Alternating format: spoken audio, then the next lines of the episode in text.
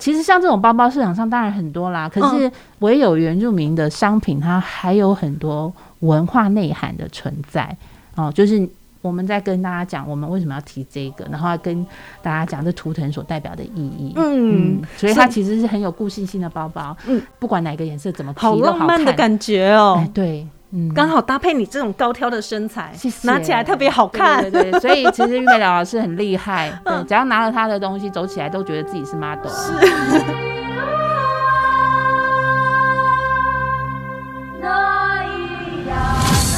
Ladies and gentlemen，得奖的是。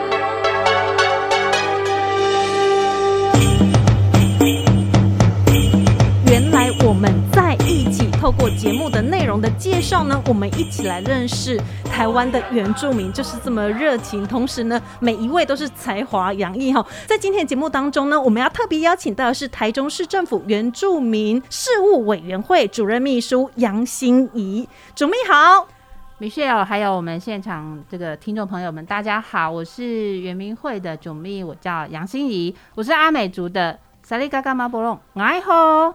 我用阿美族的族语跟大家问候一下，爱好，很标准，非常标准。爱好就是我很好哦，你好，大家好，大家好。爱好是你好的意思。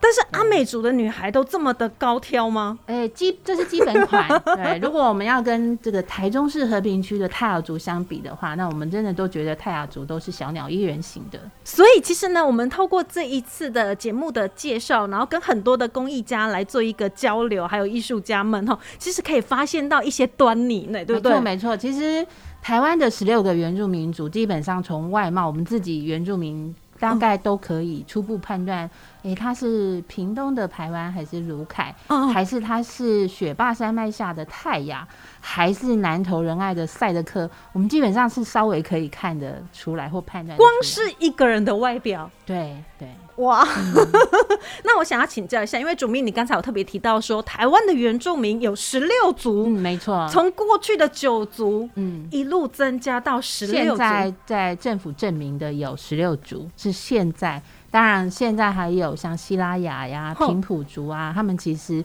也一直很希望能够呃恢复他们自己的传统，也希望能够证明，嗯嗯，所以原住民族还会再增加哦。那我可以知道有。哪十六组吗？哦，可以啊。现在人口数最多的是阿美族，其次是泰雅族，再来是排湾族、卢凯族。那泛泰雅族的还有泰鲁格族、赛德克族，然后呃，在宜兰的和花莲的呃格马兰族跟萨克拉雅族，然后中部的阿里山的周族、少族，南部的嘎拉嘎拉富，还有这是一个民族，对对对。嘎拉嘎拉富，嘎拉嘎拉富，好，那个中文叫做中文的中文那个字叫做卡拉卡拉夫，哎，但是因为我常常都觉得中文那个字面上念起来，其实就真的没有像母语这么 OK，就是精髓没有办法呈现，对不对？对，嗯嗯。那还有就是在蓝语的达悟族，不过也他们也会自称自己是雅美族，对。我现在我刚刚其实已经念了多少？有点真发一下。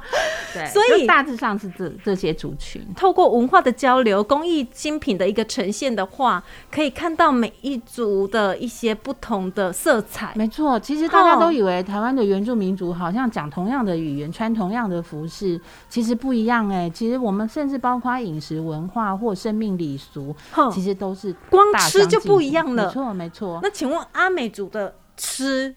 因为它靠海嘛，就是可以吃海鲜。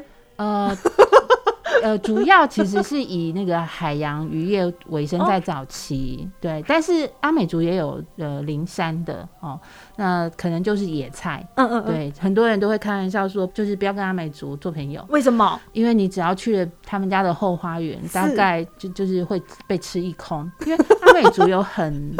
丰富的自生物多样性的知识，所以山林里面什么东西可以吃，什么东西不可以吃，其实对阿美族来讲是很强的。我我们阿美族其实也也有那种十大野菜，嗯，然后连菜的菜心都可以吃，槟榔心啦，藤心啦，对，所以我们其实阿美族也有叫十心菜，十个蔬菜、野菜的心是可以吃的哦。所以光饮食文化就不一样，那服装就更不要说。有喜事的话，他的穿着打扮是不是更不赶快呢？对，像我们屏东的排湾族跟卢凯族，嗯嗯，他们的服饰其实在我们看来都是非常的慎重的。那个整套如果传统服饰穿下来是几斤重？但是你斤哦，真的真的，因为他们的他们是一个非常呃讲究配饰文化的，嗯嗯，不管是头饰啦、肩饰啦或腰饰，哦，其实他们的配饰是非常丰富又多元的。他们一般的传统日常生活穿的服饰跟。比如说像婚嫁的时候穿的，那又是大相径庭。我很喜欢看台湾族跟卢凯族的婚礼，对，就是你你可以看得到，就是是头目家族或者是一般平民家族，他们在服装上其实是。可是台湾族他其实他的衣服的呈现会有一点偏黑色系，对不对？黑的元素会比较多。但是在大喜之日，哎，他们会有一些。呃，暗红色就是我们自己说的那种酒红色，酒红色，酒红色的那个穿搭配。但是因为台湾族跟卢凯族他们其实婚嫁都会戴花环，嗯，所以你也不会对于他那个暗沉服饰有什么觉得好像跟喜庆不一样。但是我还是觉得那个我很爱看台湾族的婚婚嫁。哎，下一次我们来注意看一下。对，哎，如果在台中的话，台湾族要去哪里看？排湾族因为在中部人口数虽然也是四大前四大啦，但是因为这里没有部落，没有排湾族的部落，所以一般的婚丧喜庆，它可能就没有办法走向传统。嗯嗯，那以台中市来讲的话，中部地区哈，我们的原住民的一个分布是？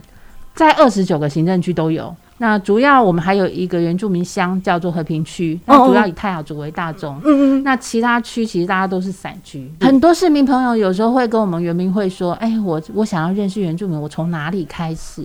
对，这就是我们这怎么开始？对，就是哎，我要找原住民，我知道在和平区，但是进去了以后，看起来好像它就跟一般的偏乡的聚落没有什么特别大的差别。那我又要怎么去了解？呃，比如说原住民的古道啦，或者是原住民的生态文化啦，或者是原住民好吃的东西在哪里？传有没有传统风味餐可以去找？对，就是我们这几年是正因为这些呃很多民众的想要需求，对，所以我们也推动很多平台，嗯，包括我们呃去年在雾峰的光复新村设立了一个源流新创聚落，哦，这边是一个主题概念呈现的园区哦，它也等它也可以把它定位为那是原住民的一个入口区域。哎，你进来这里，好，你可以看见、听见、找到，甚至如何进入到和平区走你想要的旅游，在这个平台上其实都可以看得到。嗯，它就是一个展示平台，没错，就是我知道原住民有很多值得欣赏跟好玩的地方，但我要从哪里去做一个基本认识？可以先到雾峰光复新村里面的。源流新创聚落，哈，在聚落当中，其实是聚集了很多作品，甚至呢，哎，这一次我们参加了台中的十大伴手礼，其中有一件得奖的，就是我们的陶艺家和丹秀丽老师。的领头羊，而且今年的金马奖的颁奖典礼上，各位好朋友。林詹真妹，对对对对，我们一位环山最可爱的阿妈，她因为参加了海用家嘎嘎的电影演出，那获得今年金马奖女最佳女配角。对，这是我们原住民界最值得荣耀的一件事，也是我们台中市之光。而且呢，在这一次呢，我们透过节目的一个介绍，哈，呃，要持续来推动，也就是原乡的文化跟精品，原住民的工艺精品，其实我们发现它的多元性。其实我们这个十大公益精品甄选活动，在几年前其实也有办过，只是因为疫情后来影响到非常多的施政，没有办法很如期的每年举办。呃，今年就是疫情稍微减缓了，然后我们又觉得。呃，源流新创聚落提供了非常多公益家作为他们商品的展售平台。嗯嗯。但是我们还是认为，很多人其实对于创作这件事是非常有高的兴趣的。所以我们还是举办了十大公益精品的甄选活动。而且有一些艺术家特别年轻。没错，没错。其实我们我要在这边跟大家分享，因为原住民十六族的工艺文化哦也很不一样。哎哦，比如说像泰雅，他们可能编织。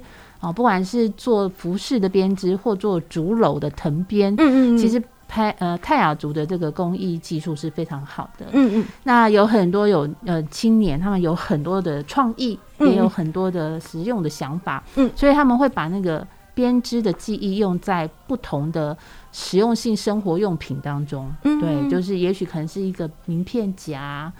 那又或者是一个提篮，但它不会是那种菜市场阿妈用的那种 非常时，他们会做起来非常时尚。我们常常都会说这个是台湾的 LV，是，而且他们都会特别去挑一块，比如说像是皮革，对不嗯对？皮雕在台湾族跟卢凯族及几几部分族群，其实他们是他们呃传统生活中常会应用的。哦哦哦，那但是皮雕的作品后来也经过比较年轻人他们一些创意的想法，他们也做了很多的是商品出来。哦对，呃，我们说非原住民汉民族有的蓝染的这个技艺啊，哦。其实在原住民的这个传统文化里面，其实也有工艺文化里面也有。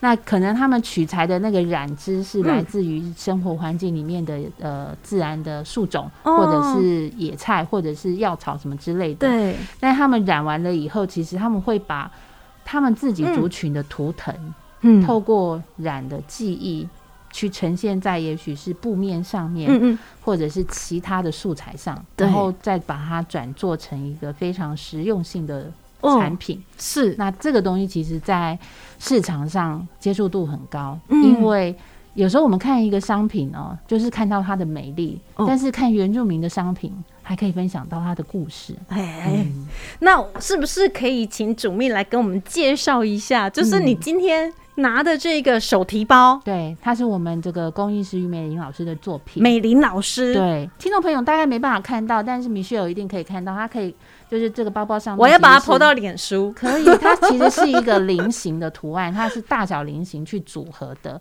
这个在呃泛泰雅族，像泰鲁格族、赛德克族跟泰鲁格族嗯里面，它其实被称为主灵之眼。这个菱形代表着呃主灵在看他自己的族人在自己的这个领域上面他的生活嗯一切。对，所以其实呃做了几何图形的应用以后，它就变成一个非常漂亮的。呃，包包，对，那其实像这种包包市场上当然很多啦，可嗯是唯有原住民的商品，它还有很多文化内涵的存在哦。就是我们在跟大家讲，我们为什么要提这个，然后要跟大家讲这图腾所代表的意义。嗯嗯，所以它其实是很有故事性的包包。嗯，那于美玲老师其实是我们台中是非常珍贵的国宝，其实甚至也在这个文化局获得年度的公益匠师，所以它其实是一个匠师级的呃老师。嗯，对，透过作品呢传达他的精神。嗯，那因为其实很多人对于原住民的文化，就是他可以做很多工艺精品，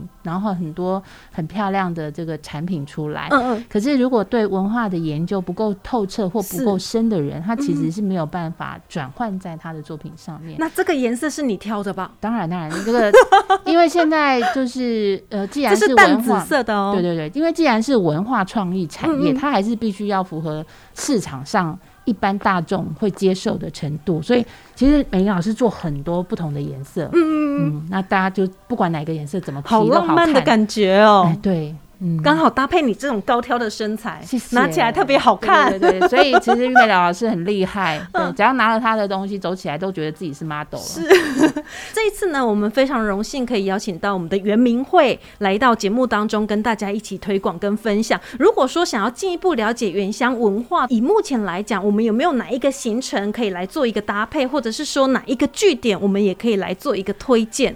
好，我们在去年其实推动一个叫做见学旅游，哦，就是为什么现在旅游还要建学？